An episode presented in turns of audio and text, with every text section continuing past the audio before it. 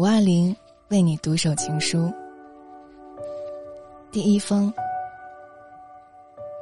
阿姐，不许你再叫我朱先生，否则我要从字典上查出世界上最肉麻的称呼来称呼你，特此警告。你的来信，如同续命汤一样，今天我算是活过来了，但明天我又要死去四分之一。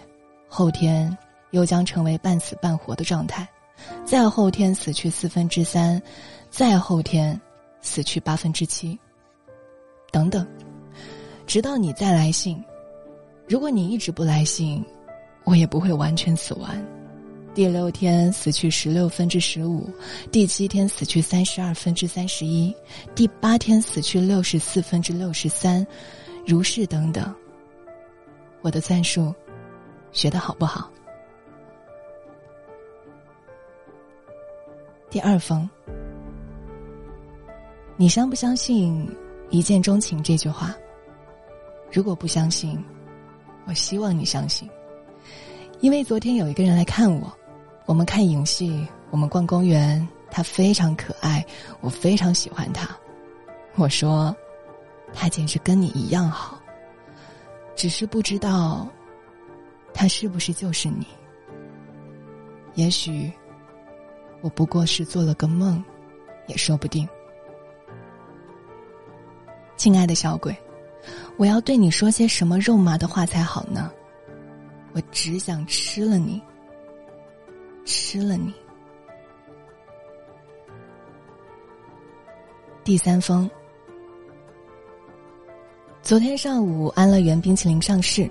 可是下午便变成了秋天，风吹得怪凉快的。今天上午简直又变成冬天了，太容易生病，愿你保重。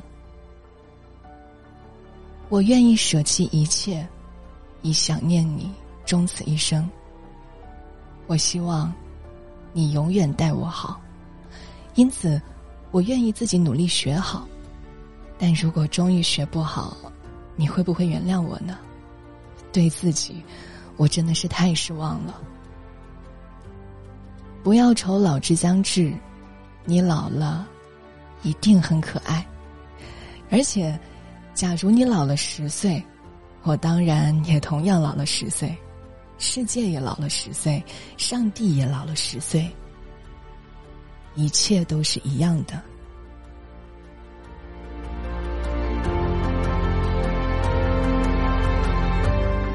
如果有人给你这样写封情书的话，你会爱上他吗？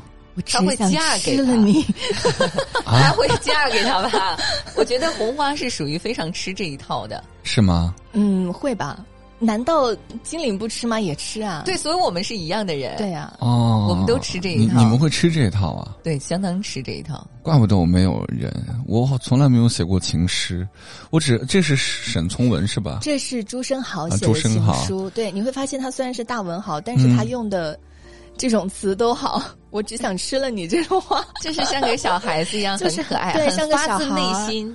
可是小孩他第二封情书感觉。好有心机哦！他说今天来了一个姑娘，那般的可爱。对，他很喜欢。嗯，明明他在外面鬼混。他说：“对，他说，只是不知道他是不是就是你呢？还说这是我梦中所看到的呢。”对啊，我就觉得这个人好贼哦！就是你看，日后吵架的时候会说啊，我跟你讲过呀，我那天见了一个姑娘。你不信啊？你不信啊？对啊，然后日日后如果说他俩在一起吃醋的时候，啊，我说了，那可能是个梦啊，我就是故意故意让你在乎我呀。啊，就这封信简直可进可退，贼的要死。这个都被你发现了，我看这个时候还真没有这么想呀，我还真的当做一个很温情的。不是，哎，你你只有我们才会被这种内容所蒙蔽，像马老师这种人间清醒就很难了。对啊，我刚才听到这个第二封情书，我这个家伙真的好会撩哦。就你看第一封情书，告诉你说我想你想你，然后用了一个数学的无限的分解的概念，就是无限的解释。我们不会思考那么多的，我们只会停留于表象。他用美的文字逻辑出了一些他对于我的爱意就够了。可是这种爱很啊，算了，我是直男。你看第一封信，他就是说，如果没有你的回信，我会就是枯萎一样，我每天会哭一点点，但是我不会完全死掉，就给自己留点面子。第二天你万一不给信，我再给你写嘛，还 反正没有完全死掉嘛。就是每天什么六十三分呃六十四分之六十三这种，我就慢慢的给你写信。然后第二封信开始就是倒打一耙，就你再不理我的话，再不理我的话，有个小姑娘很可爱哦，跟你一样哦，替代品哦，你爱我就爱我，不爱我就拉倒。呃，然后日后要是在一起，说那姑娘是谁啊？那是一个梦哦，就是可个人也可能是你哦。对啊，就是可进可退。我听完第二封之后，这简直是个老手。第三封情书是怎么样吃掉它，对不对？没有，第三封情书其实是他很有名的一句话，就是“不要愁老之将至，你老了也很可爱”。因为你老了十岁，这个世界也老了十岁，我也老了十岁，都是一样的。哦哟，就是他，这就是他最有名的一句情话之一吧。好会撩哦，就是姑娘担心自己老去，说你没有关系，我也会老。对，可是这句话的潜台词就是我们的容颜都会老，可是老子的心还是少年。我果然不适合写情诗，我属于那种偏偏理智的、偏现实的。如果有人给你写这样的情书，精灵，你会说立马就认定这一辈子就是他吗？啊，不可能，我 那也不至于。我对我只是那一瞬间会被感动到，因为有人给我写过。嗯，他写的什么？这名字叫精灵。我一会儿去搜一下，我看能不能搜得到。我应该是有保。哎，你今天不是说有准备有那个曾经收过的情书想读一下吗？呃，这在家里。没事，你回忆一下哪句话打动了你？我可喜欢挖这种八卦了。已经记不清楚了。嗯，哪句话打动了你？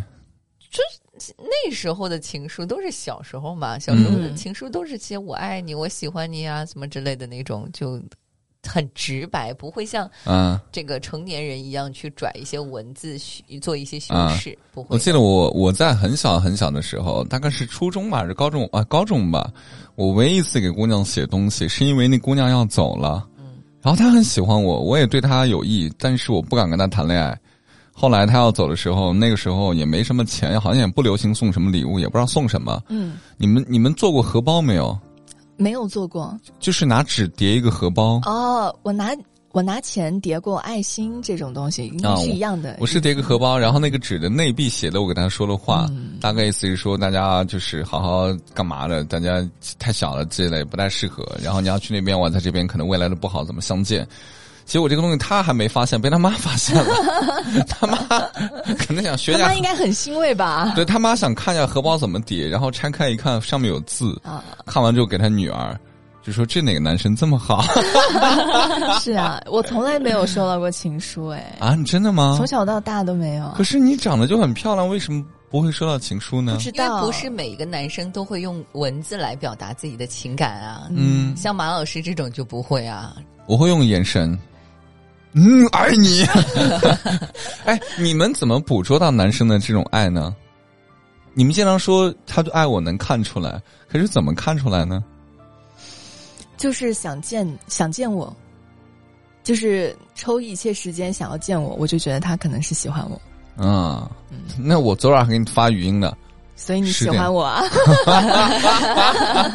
可是我跟你说的是明天早上直播的时候怎么怎么样的事情。嗯。精灵，你会认为什么？呃，什么是你会觉得能看出来的爱呢？呃，我在人生的不同阶段，其实对于感情会有一点小小的偏颇，但是现在的话，我会更看重于一些小的事情。嗯，呃，我举个例子啊，前段时间跟那个男生一起吃饭的时候，我没拿手机，手机落车上了。那我们吃饭的那个地方，实际上离手机是有点距离的，离我的车是有点距离。我就是在坐在那里，我就说是，哎呀，手机忘拿了。他一句话没有说，他拿起我的车车门的那个钥匙，他就过去了。他说：“我给你拿。”就是一边拿着我的车钥匙就过去了。就是出来之后发现车不见了，什么鬼？就是等等这种，比如说，嗯。比如说我没有吃饭的时候，他会帮我点餐，但是他会特别细心的去给那个商家打电话来问，说是千万不要放辣椒，因为我吃不了辣的。哦，但是你再去帮我点黄焖鸡的时候，你就不会在乎。不，我是希望你能够长久的在这里生活，趁早融入。还有一个哎，现在我还有一个指标，就是会主动的想要为我解决一些问题。问题？对，比如说数学题吗？比如说打个比方，我的电脑坏了或者怎么样，我可能只是随便说一声，他就会发很多的那种教程过来，然后迫不及待的想要教你或者想要帮助你。那他为什么自己不来呢？